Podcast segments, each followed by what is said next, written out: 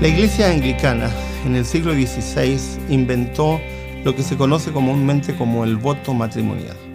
Con algunas variedades, la mayoría de las parejas y de las iglesias repiten en el momento de casarse ese voto matrimonial. Sin embargo, es un invento. Y yo creo que se equivocaron en no agregarle algunos elementos más.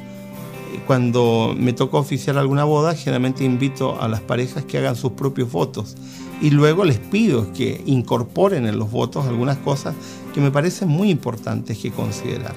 Y uno de los elementos que las parejas no consideran y que he incluido desde hace varios años en los votos matrimoniales es el compromiso, la promesa de vivir en paz. Es tan simple decirlo, pero es muy complejo vivirlo. Hay muchas parejas que vienen desde sus hogares de orígenes con hábitos y prácticas que llevan a su relación de pareja que termina por alterar la relación. Vivir en paz implica no agredir, no violentar, no humillar, no abusar, no usar poder para doblegar al otro. Eso, que también suele ser dicho de manera muy sencilla, es muy difícil para algunas personas.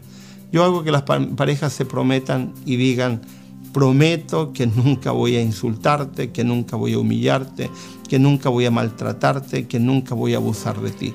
Prometo vivir en paz.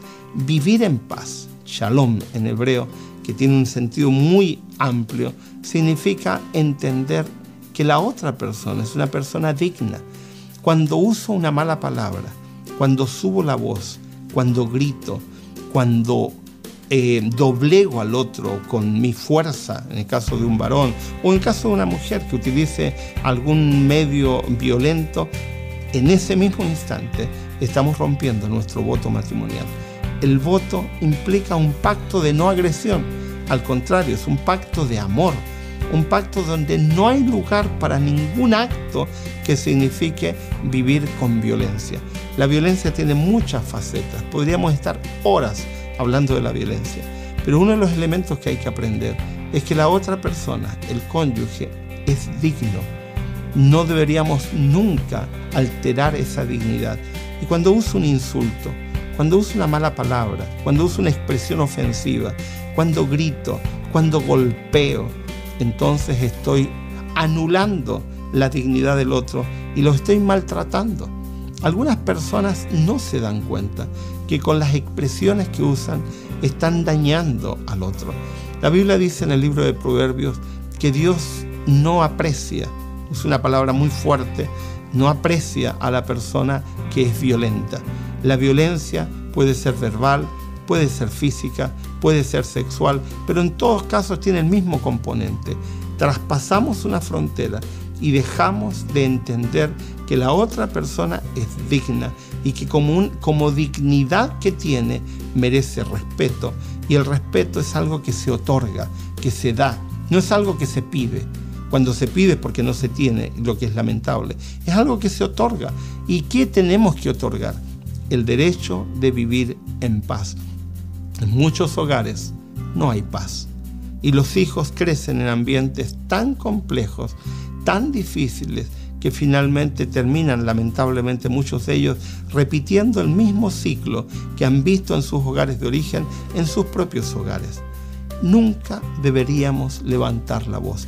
Yo le digo a las personas, si estás tan molesto, tienes derecho a estar molesto, pero sal afuera y anda a patear piedras o anda a gritarle al, al cielo o expresa, desahógate, pero nunca con una persona porque las palabras hirientes que se dicen no se pueden recuperar. Cuando tú has dicho algo feo, algo una insolencia que va a herir, que va a dañar al otro, por mucho que pidas perdón, no vas a poder recuperarlo. Ya lo dijiste y ya produjo un daño, una mella en la relación. Vivir en paz significa respetar.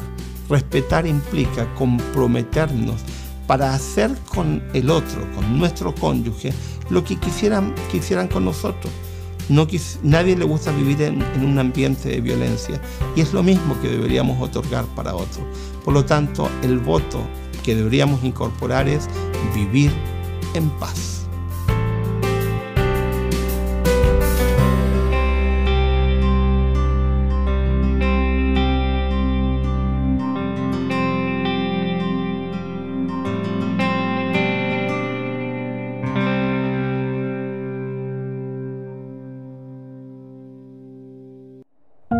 Producido por hopmedia.es